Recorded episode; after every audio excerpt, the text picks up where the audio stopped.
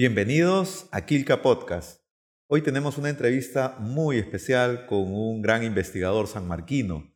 Tenemos con nosotros a Freddy Cabanillas Delgadillo. Él es licenciado en Historia en la Universidad de San Marcos, es también magíster en arte peruano y latinoamericano por esta misma casa de estudios y tiene además una serie de estudios eh, que vinculan una serie de trabajos de investigación muy importantes. Hay que mencionar también que él tiene estudios en doctorado en historia del arte. Eh, Freddy, gracias por la entrevista.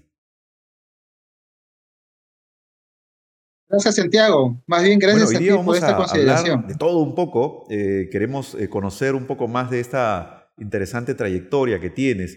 Dime, ¿cómo, cómo así uno elige ser historiador del arte?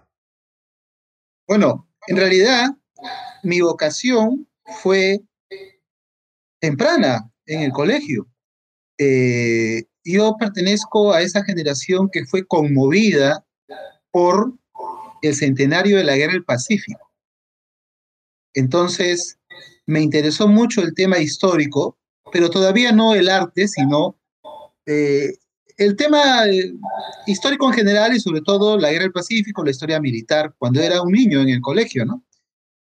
Y conforme pasaron los años, se fue acrecentando ese interés en la historia en general y bueno, postulé a San Marcos para historia. Y ya en el camino me fue interesando el arte, ¿no?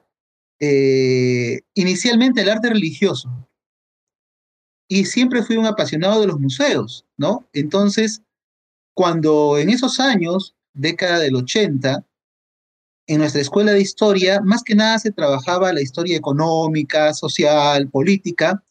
A mí me interesó la historia cultural y la historia del arte, ¿no? Entonces, este, terminé eh, haciendo algo, digamos, diferente, que no estaba de moda, ¿ya? Y posteriormente, ya en los posgrados, ya estudié la, eh, en la rama de historia del arte de una manera ya más, este, más clara, ¿no? Pero mi formación en realidad es de historiador. Y la maestría y el doctorado ya en historia del arte. Y es lo que finalmente te da eh, el sustento metodológico, el tema de toda esta eh, disciplina eh, histórica te brinda para poder hurgar en archivos, en buscar información y bueno, todo lo que finalmente tenemos que experimentar cuando desarrollamos un trabajo de investigación. Sí, para mí ha sido algo bien curioso porque en la Facultad de Sociales, en nuestra escuela de historia, como me veían en la inquietud, ¿no es cierto?, por el tema artístico, cultural, me decían, pero tú deberías estudiar allá en, en letras, ¿no? Y en letras, cuando estudié los posgrados, me decían, pero en realidad tú eres de historia, me decían, ¿no? me mandaban de un lado a otro y yo feliz porque en realidad yo me siento parte de las dos facultades. ¿no? Y claro, y aprendí de las, de las dos metodologías ¿no es cierto? Este, un poco de cada una, ¿no? De esos dos ambientes y creo que fue para mí importante. Y en la, en la Escuela de Historia eh, de las Facultades Sociales, eh, ¿qué profesor es el que te brindó un mayor eh, interés, respaldo o apoyo académico? Ah, bueno, evidentemente yo recuerdo a todos mis profesores, ¿no? Con bastante aprecio, pero mencionaré dos por, por la cercanía que tuve en mis temas de investigación solo por esas razones, porque yo estoy muy agradecido con todos mis profesores, ¿no? Entonces, este, todos saben, por ejemplo, que fui muy cercano al profesor Miguel Maticorena y tuve la confianza de, este, como muchos de ustedes, ¿no? De conocer su casa, de conversar horas y horas con él, de conocer sus libros y de compartir con él mis inquietudes, ¿no? Y él, a pesar de que era un investigador bastante especializado, tenía una apertura muy grande para darle, digamos, importancia a las cosas que a mí me gustaban, que era la historia del arte. ¿no? Por un lado, Maticorena, y por el otro lado, Manuel Burga, ¿no? Porque justo en ese tiempo en que historia del arte no era un tema tan, digamos, este, tan llamativo en nuestra escuela, fue Manuel Burga el que se dio cuenta que eso podía ser importante para mí y me facilitó libros teóricos que hasta ese momento yo, digamos, conocía más que nada libros muy generales, él me, me facilitó libros teóricos importantísimos que orientaron de una manera ya más seria mi interés por la historia del arte. ¿no? O sea, dio en el clavo en lo que yo necesitaba en ese momento, ¿no? Y en la escuela, en la escuela de, en tu doctorado, en tu maestría, este, en arte, eh, ¿quién es el, el, profesor o la profesora que de alguna otra manera también te ha brindado estas satisfacciones académicas y que tú recuerdes con, con mucho cariño? Ah, ya. Igual mencionaré aquellos con los que he tenido más cercanía también, ¿no?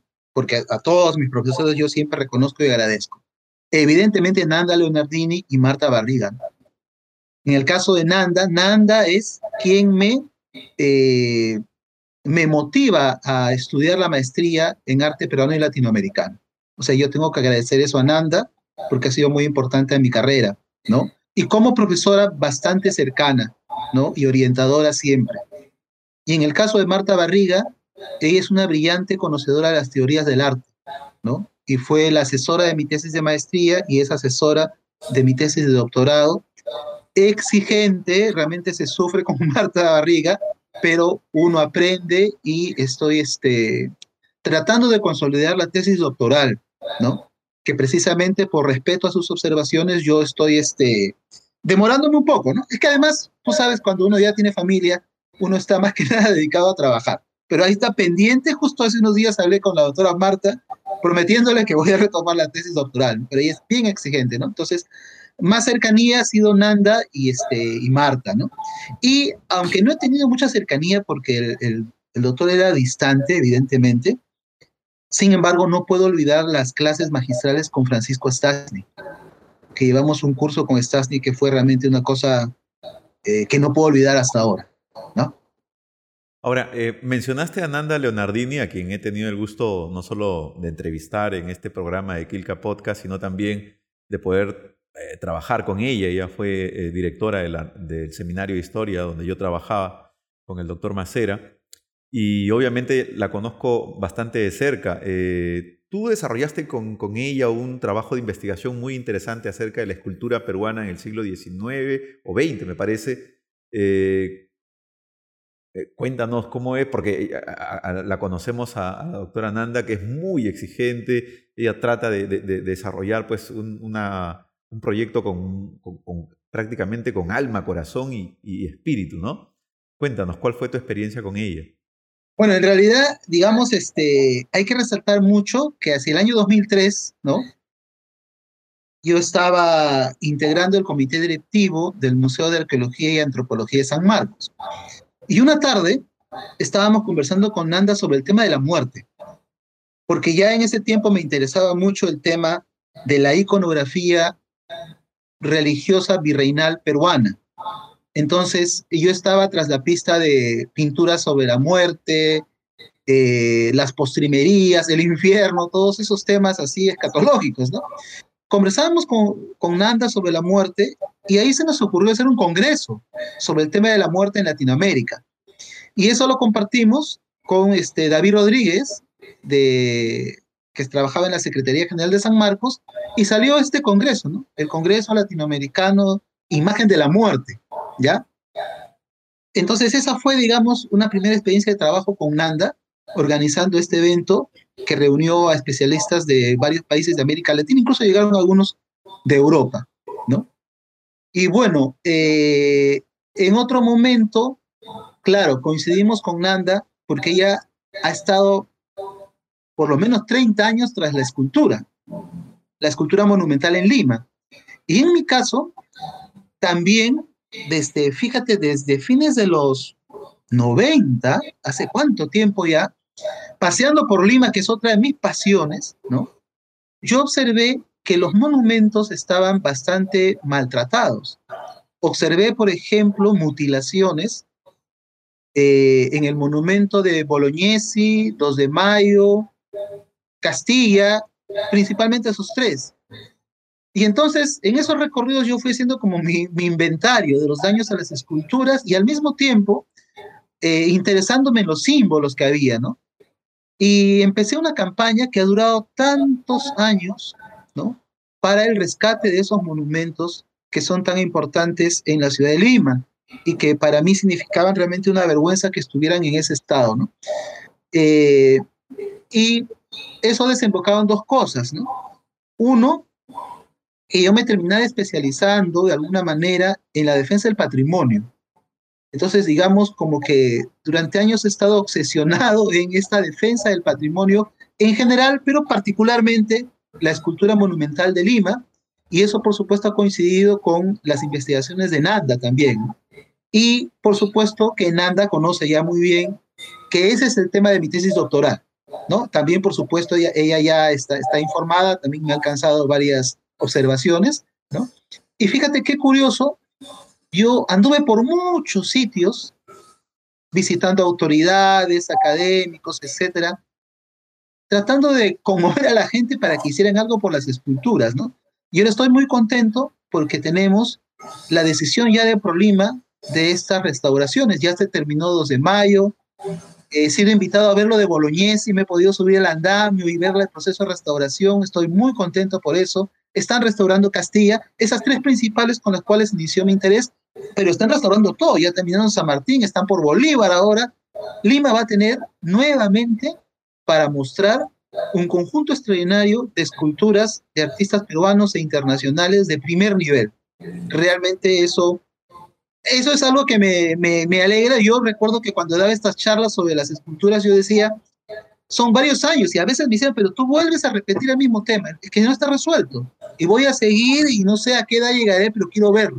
Y lo estoy viendo, estoy muy contento por eso, Santiago, la verdad.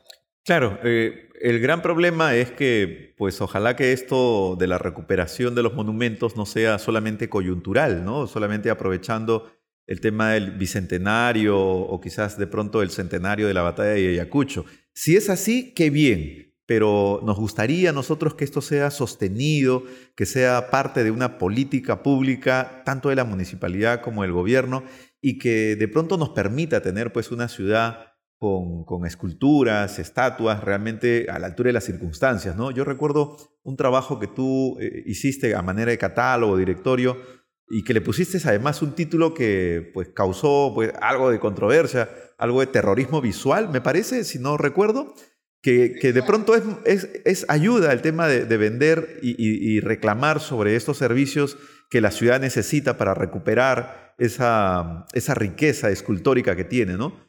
Pero bueno, es que antes, cuando estaba más joven, era mucho más duro en las frases que empleaba, era más confrontacional.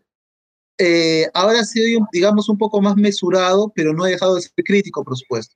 Y ahora además también he aprendido a elogiar las cosas positivas, ¿no? Estoy comunicando, aplaudiendo los avances, ¿no? Eh, todo tiene su momento, ¿no? Entonces quizás ha habido un momento en que uno tenía que ser terrible, directo para llamar la atención sobre ciertas situaciones. Ahora, digamos, estoy este, apoyando los avances, ¿no? Entonces hay personas que a veces no entienden y te critican y piensan que uno ha cambiado mucho, pero no, todo tiene, para todo hay tiempo, como se dice, ¿no? No, pero más allá de cambiar una postura, creo que corresponde dentro de la hidalguía que una persona sensata y preparada como tú tiene de reconocer los, los logros y, y aplaudir los, los, avances y los éxitos que tienen las instituciones respecto al tema del trabajo para el patrimonio cultural. O sea, seríamos pues mezquinos de no reconocerle, aún así sea una municipalidad o un funcionario, algún proyecto en bien de la ciudad. Eso pues, no, no, cabe finalmente este, ningún grado de, de, cordura, ¿no? Pero pues, no, no, no creo que sea cambio de postura. Finalmente uno siempre, en esencia, sigue siendo el mismo, pero obviamente reconoce. Y esto es algo que de pronto, para los que nos siguen en Kilka Podcast, es lo que no encontramos dentro de, de, de, de, algunos actores ¿no? y algunas instituciones que cuando ingresan a la administración pública intentan como borrar todo y comenzar de nuevo como si uno comenzara a descubrir o edificar algo este, que, no existía. Y no terminan por reconocer algunos avances que se deben mejorar, pero mantener finalmente. Y eso es casi como una, un estigma que tenemos aquí de, de no este, reconocer estos trabajos. Pero bueno, en fin, hay de todo en la viña del Señor, como alguien en San Marcos no, no, nos decía. Pero tú eres un apasionado también para el tema de los museos, ¿no? Y has tenido una experiencia muy importante en el Museo Nacional Amazónico en el 2013 más o menos, eh, y que además reivindicaba un sector de, la sociedad peruana que durante mucho tiempo había exigido este grado de reconocimiento cultural, porque no solamente debemos tener pues un museo nacional, sino un museo amazónico y hace poco también hemos tenido un museo este, para los afrodescendientes. Cuéntanos, ¿cómo fue tu experiencia con, el Museo Nacional de Amazónico? Creo que formaste parte del equipo para la parte museográfica, para el guion museográfico. Claro, eh, en realidad mi experiencia con los museos eh, empieza como siempre, y esto creo que cuando uno habla de sí mismo, que rara veces uno lo hace, es más que nada para explorar de qué manera eh, pueden nacer las vocaciones, ¿no? De qué manera nos puede ayudar, sobre todo en la, formación de nuestros niños, ¿no?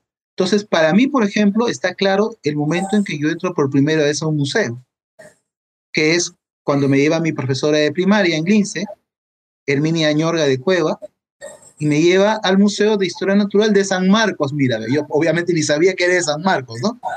Te estoy hablando, pues, que de la década del 70. O sea, ese momento en que yo entro por primera vez al museo, ¿no? todavía me acuerdo del oso ahí que hasta ahora está parado en el mismo sitio. Yo no me puedo olvidar de ese día, de esa primera visita. Y la segunda es cuando a los 12 años me lleva mi padre al Museo de Pueblo Libre, de tanta exigencia que yo tenía por conocer ese museo, y vi el Tumi. El Tumi, eso claro, eso debe ser año 81, porque meses después fue robado. Entonces, para mí, el haber visto el Tumi, el más grande, porque hay varios Tumis, pero el Tumi principal del Museo de Polo Libre está grabado todavía en mi retina y saber que meses después ese, ese, ese Tumi fue robado ha sido una frustración, una decepción, un trauma, si quieres, muy grande en mi vida. Entonces, precisamente esa es una de las motivaciones por las cuales yo partí dedicado, ¿no? Ya, ya como profesional digo, al tema de los museos, la difusión de los museos, la democratización de las colecciones. Yo me niego a aceptar que haya tantas maravillas de nuestro país, de nuestra cultura en general, ¿no? Que estén guardadas en depósitos. Ya sabemos que los museos solo exhiben una parte de su acervo. El problema es que en el Perú tenemos demasiadas cosas de primera importancia que no se exhiben, ¿no? Y entonces yo no entiendo cómo a veces, ¿no? Eh, la gente que trabaja en estas cosas puede descansar, dormir tranquila, sabiendo que el público en general, que los niños, los jóvenes, no tienen acceso. Entonces, por eso mi pelea por los museos y por eso fui tan feliz cuando Ana Lebrun y Teresa Arias me invitaron a participar en este equipo para el Museo Nacional Amazónico. Fue una experiencia hermosa porque recorrimos varios lugares de la Amazonía, entrevistamos a los artistas, conocimos las colecciones, este, hicimos la propuesta, se terminó, se entregó, pero desgraciadamente, para variar, por problemas presupuestales, hasta ahora no se, no se ejecuta, ¿no? Y estamos todavía en la pelea de que en algún momento se haga el Museo Nacional Amazónico. Obviamente que la investigación y el proyecto se tendrá que actualizar, obviamente, ¿no? porque ya han pasado algunos años. Pero esa es una experiencia realmente inolvidable, ¿no? la del Museo Nacional Amazónico. Y con esa experiencia precisamente, ¿no? ya plantear una propuesta museográfica a partir de la investigación. De ahí comencé a trabajar ya en otros proyectos para museos y centros de interpretación. Digamos que ese también es, son dos momentos importantes para el tema de museos para mí, ¿no? Pertenecer al comité de gestión del Museo de Arqueología San Marcos, que, que fue, que agradezco la confianza que depositó en mí Manuel Burga, y años después este proyecto del Museo Nacional Amazónico fue muy grande, y a partir de ahí he estado trabajando ya, digamos, con bastante eh, continuidad en proyectos de este tipo. Claro, eh, bueno, en realidad qué bueno que hayas tenido una experiencia agradable con los museos. Yo en realidad tuve una experiencia totalmente diferente. ¿no? Al primer museo que me llevaron fue el Museo de la Nación y era tan grande y tan desorganizado, con tantas salas que ver, que yo, yo lo cuento a mis alumnos, ¿no? Les digo, nunca más quise regresar a un museo. Terminé con una jaqueca, con un dolor de cabeza, porque claro, visitar todas las salas, porque era el propósito del profesor, para aprovechar el tiempo, ¿no? Visitar todas las salas del Museo de la Nación era pues, como tú, tú sabes, el Museo de la Nación en realidad no es un edificio construido para ser museo, se ha adaptado y, se ha tratado de, organizar eh, una serie de exposiciones, pero no tiene esa dinámica, ese desplazamiento uno terminaba extraviado en un piso y no sabías por qué Escalera finalmente iba a regresar, en fin, ¿no? Pero, pero bueno, las experiencias finalmente nos ayudan. Y, Eso que dice Santiago es muy importante, ¿por qué?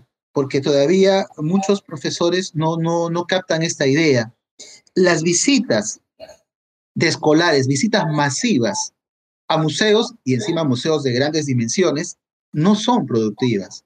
No se puede hacer una visita de esa manera con un guía y un profesor que están gritando a los alumnos para que escuchen, que son masas que no dejan ver, los que están atrás no ven las vitrinas. En algunos casos hasta les apunten todo lo que dice el guía y los chicos más que mirar y gozar de los objetos están que escriben, escriben, escriben. Obviamente que terminas odiando el museo, ¿no? Entonces ese tipo de visitas ya no se debe hacer. Hay alternativas, no es el momento para hablar de todo eso ahorita, pero hay alternativas, pero lo masivo no funciona definitivamente en museos mucho menos en museos como los nuestros, que con excepción del Museo de la Nación, que era grande, ¿no es cierto?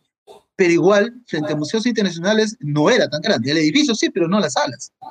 Sí, definitivamente. los espacios no se, no se prestan para grandes masas y, tampoco es didáctico, ¿no? La visita a un museo tiene otras, bueno, te comento brevemente. Yo he visto, esto he visto, por ejemplo, en México había una cosa muy interesante estaba en el Museo de Antropología y había una familia, ¿ya? Eran el, supongo que eran papá, mamá, ¿no es cierto? Y una niña, ¿no? La hija. Y estaban buscando un tema, no recuerdo bien, digamos, la sala huasteca, ¿no? La cultura huasteca. Y pedían información y recuerdo que una de las personas que orientaba dijo, la sala huasteca está por tal sitio, por acá, por allá. ¿Por qué buscan? Le decía, es que la profesora ha dejado una investigación. ¿Y cuál era la idea? que la niña o el niño tenía que ir con su familia a visitar un tema específico en tremendo museo. Y solo ese tema el que iban a trabajar. Mira, incluso estaba yendo la familia. Ya, eso es muy diferente a una visita masiva al museo en donde el pobre Santiago de repente estaba al fondo y no veía nada. Ahí es donde justamente el concepto de aprovechar tu visita al museo, de conocer todo, no tiene sentido. Finalmente hay otro propósito mucho más pedagógico como lo, lo has mencionado, ¿no? Pero ya que mencionas México, este, sabemos que has viajado a México y normalmente casi todos los historiadores del arte que yo conozco han viajado a México por temas de estudio, por temas de placer, eh, por temas de eventos académicos. En tu caso particular, este, ¿cómo llegaste a México? ¿Por qué lo visitaste? Ah, bueno, te contaba que con Nanda hicimos el primer Congreso Latinoamericano de Ciencias Sociales, Imagen de la Muerte. Y entonces se decidió hacer la segunda versión y la segunda versión fue en México. ¿Ya? Claro, el primero fue en Lima el año 2004 en San Marcos y el segundo congreso fue el 2006 en, eh, en Mérida del Yucatán. Entonces, yo fui a participar en ese evento, el 2006, y el 2014 fui de nuevo con mi familia, ¿no? Hace algunos años. Entonces, obviamente mi interés ha sido, este, tres cosas principales, cuatro cosas principales, ¿no? Lo primero sería, ya nosotros sabemos pues que los dos grandes centros de cultura, de civilización originaria en América son Perú y México, los Andes y Mesoamérica. Entonces yo tenía necesariamente que conocer eh, algo de esas civilizaciones. Entonces, gracias a estas visitas, cortas pero intensas, ¿no es cierto? Desde el amanecer hasta el anochecer, andando en estos sitios, he podido conocer los sitios mayas del Yucatán, algunos, ¿no? Como son Uxmal, Lagná, Cabá, Loltum. Además de eso, un sitio maya tolteca, que es Chichen Itzá, y en México, ya en la Ciudad de México, este, el, Templo Mayor, los restos del Templo Mayor Azteca, Teotihuacán, un poquito más al norte, la capital tolteca, Tula. Entonces eso para mí ha sido importante ver de cerca el desarrollo de estas civilizaciones. De la mano con eso, por supuesto, los museos. Entonces los museos mexicanos que he visitado con mucho interés y detenimiento, por supuesto el Museo Nacional de Antropología, que para mí es el más importante de América Latina, ¿no? el Museo Nahuacay, la famosa colección de Diego Rivera, el Museo del Templo Mayor, que es un modelo de museo en base a investigaciones científicas, y por supuesto el Museo Nacional de Arte, eh, el Museo Sumaya, la colección privada, el Museo de San Carlos, entre otros. Y una experiencia fascinante ha sido el Papalote Museo del Niño. ¿Por qué?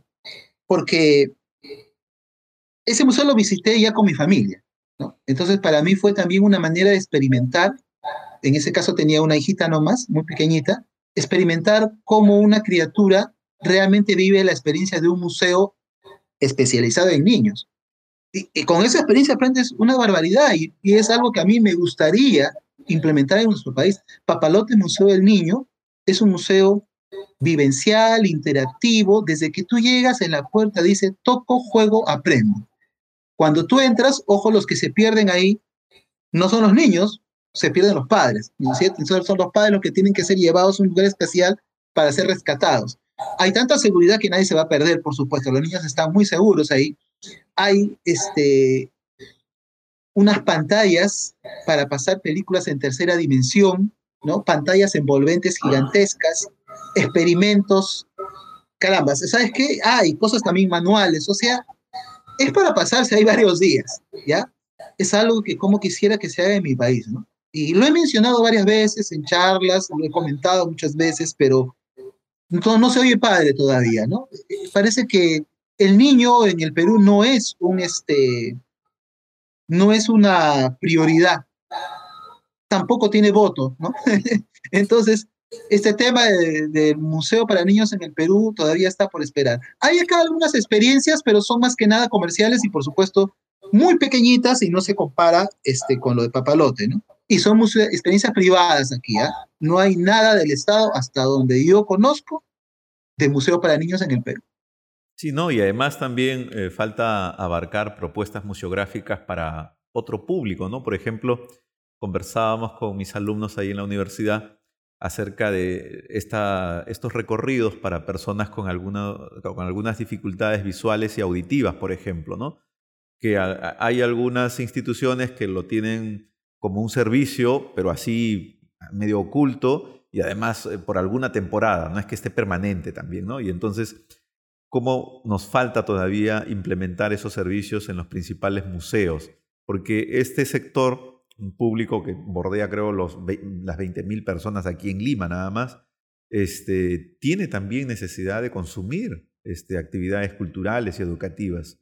Y entonces, como ciudad, como Estado, tenemos que brindar todas estas posibilidades para poder eh, permitir el acceso y lo que tú mencionas, la democratización de la cultura para todos los sectores, ¿no? Para adultos mayores, para niños, para todos. Lo que tú dices, ¿no? Eh, no solo es una necesidad, es un derecho, porque ahora se habla de los derechos culturales, ¿no? Pero me estaba olvidando de una cosa más de México, que es, dos cosas más faltaban, ¿no? que es los murales, ¿no? Entonces también ha sido una búsqueda de, búsqueda para mí, porque esos murales son bien conocidos, ¿no? Búsqueda de murales en la ciudad, ¿no es cierto? Entonces, eh, pude conocer los, obviamente los del Palacio Nacional, los de la Secretaría de Educación Pública, los del antiguo Colegio Jesuita de San Ildefonso, eh, el, el, mural de Diego Rivera, que estaba en el Hotel Prado, el Prado que se cayó en el 85, que ahora tiene museo propio, etcétera, ¿no?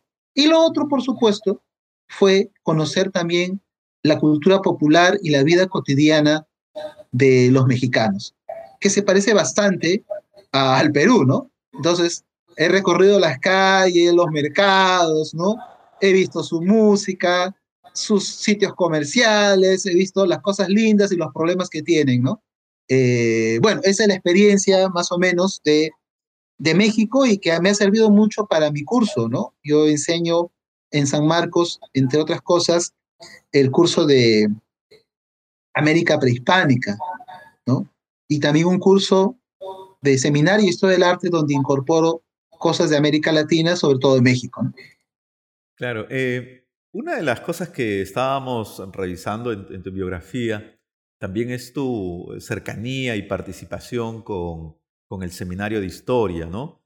Y creo que hasta hace poco estabas vinculado con una mesa de trabajo que tenía que ver con el tema de historia social vinculada a la zona de Barrios Altos, que creo que es el espacio donde naciste y pasaste parte de tu juventud.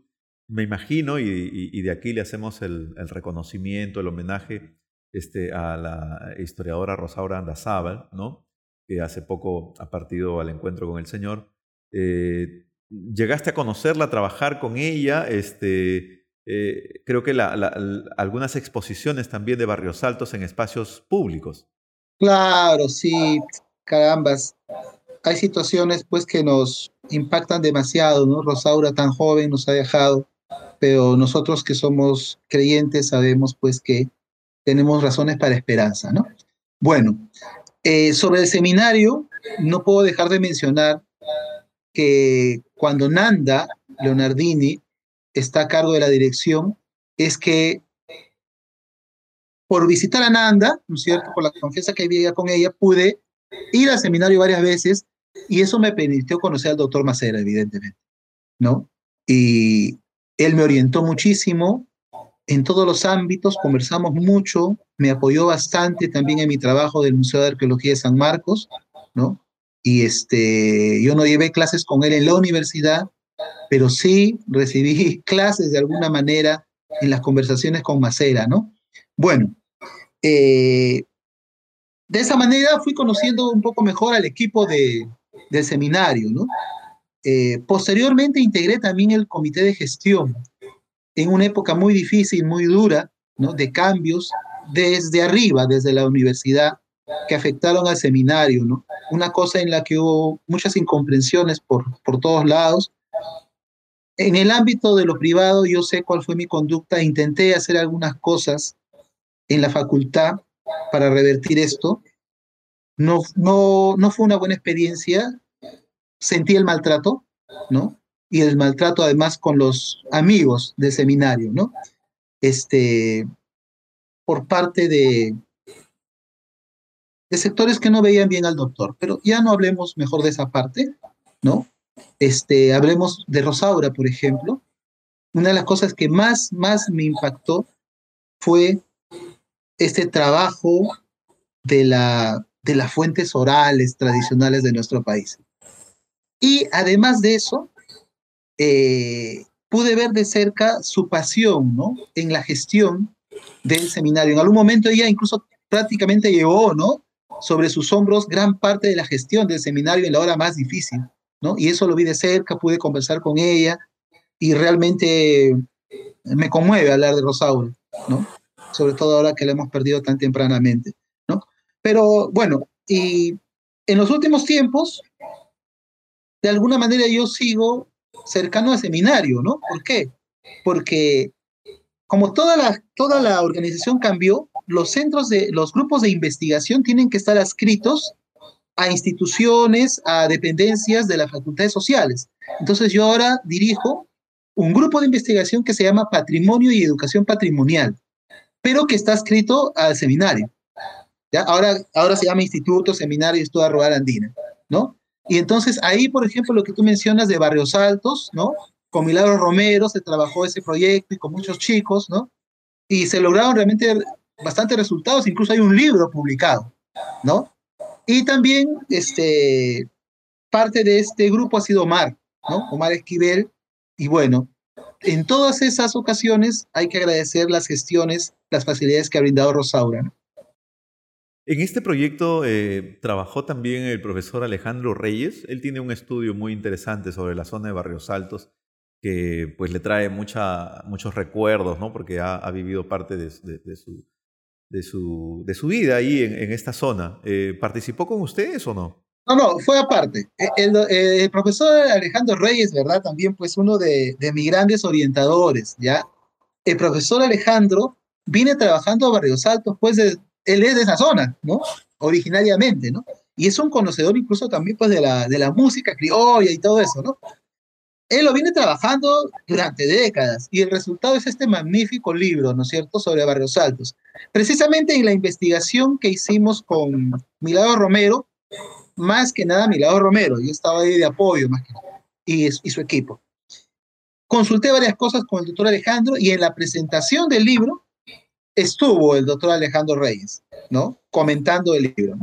Cosa que permitió que se junten en ese momento estos dos proyectos, gran maestro, el doctor Alejandro. Sí, sí, nosotros lo recordamos eh, en mi base, al menos eh, por ser una persona que siempre estaba dispuesta a, brindar parte de la información que él tenía. ¿no? Era uno de los pocos, en realidad, profesores que, que investigaban junto a otro grupo, ¿no? Como el profesor Lazo, Valdemar, y bueno, a veces dejábamos de contar nombres. Claro, por supuesto, ¿no? no con Quirós. Con Quirós yo siempre, siempre lo repito, ¿no? Nos amenazó literalmente si es que no presentábamos tesis de licenciatura, nos jalaba en un examen de estos cursos ah, de actualización que en algún momento se, se abrió para poder optar el grado de, licenciado, ¿no? Que decía, si ustedes entran a ese curso, yo voy a ser profesor ahí, yo lo jalo, decía, porque él quería que, investigásemos, ¿no? Y creo que nos ha hecho muy bien a todos.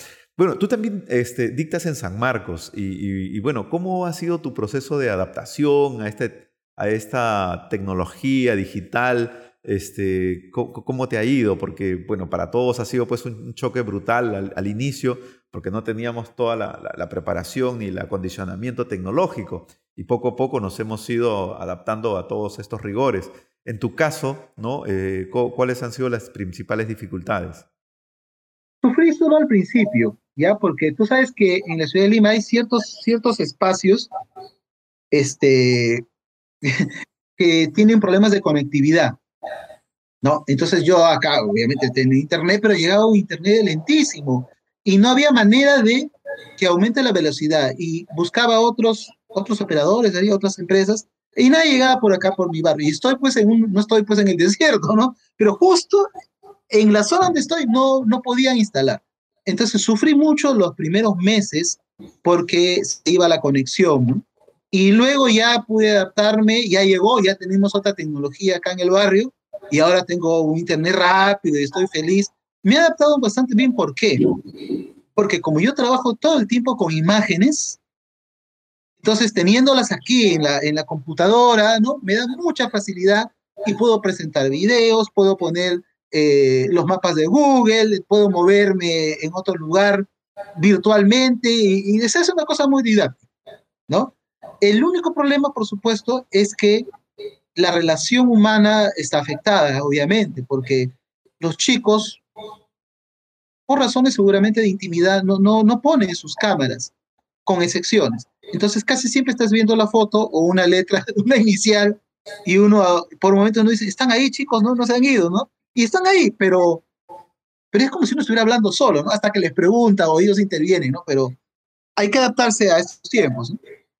Claro, sí, definitiva, pero también el problema está al otro lado, ¿no? A veces la, conectividad de muchos de ellos este, no, no, es de las mejores o los equipos, no solamente el, espacio, el ambiente, sino también los equipos. Yo también tengo alumnos de, provincias y, la conectividad a veces cuando les, les, consulto algo para poder tener esta dinámica y, y cuando se escucho el retorno dice, sí, profesor, esto.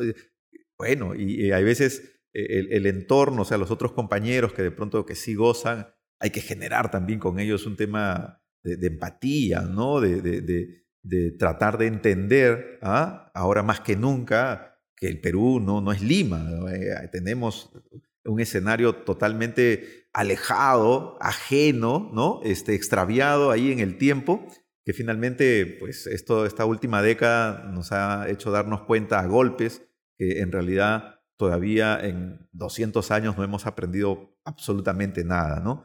Y que de pronto dentro de nuestra clase política todavía hay muchísimas cosas que, mejorar, cambiar a veces en algunos casos radicalmente. Entonces, esta empatía es lógico, ¿no? Poder entenderla también. Y, el tema de la privacidad, pues bueno, no hay ninguna regulación ni obligación tampoco de nosotros eh, obligarlos a que prendan su cámara. Y bueno, optan también por eso, ¿no?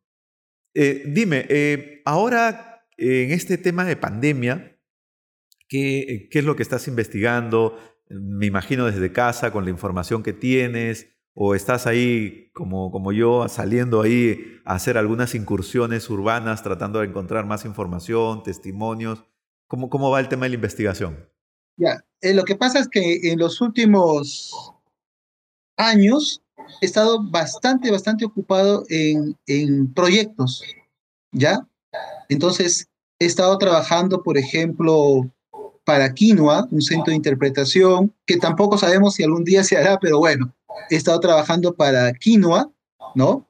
Este, he estado trabajando también para un proyecto de museo en Chachapoyas, eh, también para allá, este, los famosos parques bicentenario, sobre todo los de la selva, también la parte cultural he estado, he estado trabajando y incluso un proyecto para Centro Cultural en el Ministerio de Cultura antes, antes el Museo de la Nación, ¿no?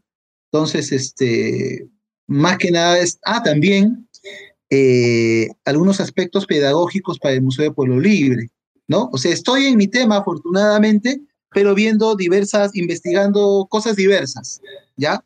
Por mi parte, en lo que a mí me toca, continúo con el tema de las esculturas, ¿no? Para terminar la tesis doctoral.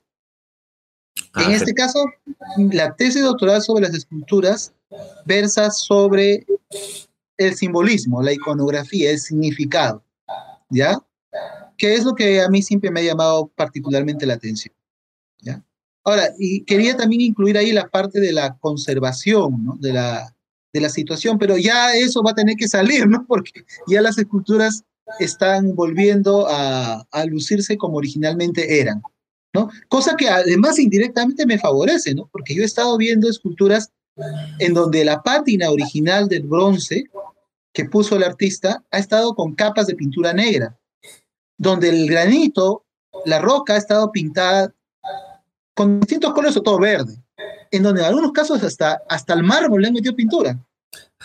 Entonces, el problema es que ahorita no puedo salir mucho para, para ver con detalle, ¿no? Pero ya este, apenas me vacunen, voy a fotografiar todo de nuevo para revisar la tesis, porque evidentemente en la historia del arte uno no puede hacer un trabajo en donde los valores plásticos originales están tan tergiversados. Con esta limpieza, con esta restauración, voy a reorientar seguramente mucho de la tesis. Claro, los trabajos de, restauración ayudan un poco pues a encontrar la originalidad de la obra, ¿no? Yo recuerdo algunas este, esculturas ahí en el centro que le pusieron incluso una, una pasta dorada, ¿no? Que no tenía absolutamente nada que ver. Y uno decía, por Dios, o sea, dentro de, esta municipalidad no hay asesores, no hay gente vinculada con el tema de, del arte, de la historia, como para que les pueda al menos sugerir, ¿no? en todo el país hay esta obsesión por pintar ¿no? las esculturas por el desconocimiento de lo que significa una obra de arte en donde hay un planteamiento original del artista. Es así como él la diseñó y quiere que la veamos. Y el hecho de que de repente el artista esté ya, no, esté vivo ya, no quiere decir que nos pasemos por encima este, su, su concepto artístico, ¿no? Dorar o meterle pintura negra, pintar roca, ya ese es el colmo. Pero eh, esperemos entrar a otra etapa ya. Eres generoso, la verdad, para decirle pues que tienen un cierto interés. Yo le pondría otro calificativo, pero bueno, el entrevistado acá eres tú. Un, un, detalle más. Eh, ¿Te gusta coleccionar algo? Hemos visto en algunas imágenes, fotografías que, que, me parece que con algo de colecciones de muñequitos de Star Wars o, tienes otra, otra afición de, de colección. bueno, yo tengo una colección la que tenemos todos los historiadores, la de los libros principalmente, ¿no? Yo empecé mi colección de libros, mi biblioteca personal, hace 34 años por lo menos. Entonces, ya este, evidentemente la biblioteca hace mucho tiempo este, reclamó su propio espacio, tenía que hacer un ambiente para la biblioteca, ¿no? Porque si no, pues altera la disposición de la casa, que no es muy grande. Entonces, esa es mi principal colección, obviamente que son libros de historia, de arte, muchos libros también de teología, literatura, cultura general, bueno, arquitectura, viajes, etcétera, ¿no? Eso es este, mi principal colección. Y luego, eh, con el tema de la pandemia, ¿no? Fíjate cómo, cómo puede cambiar la situación de la vida de uno, ¿no?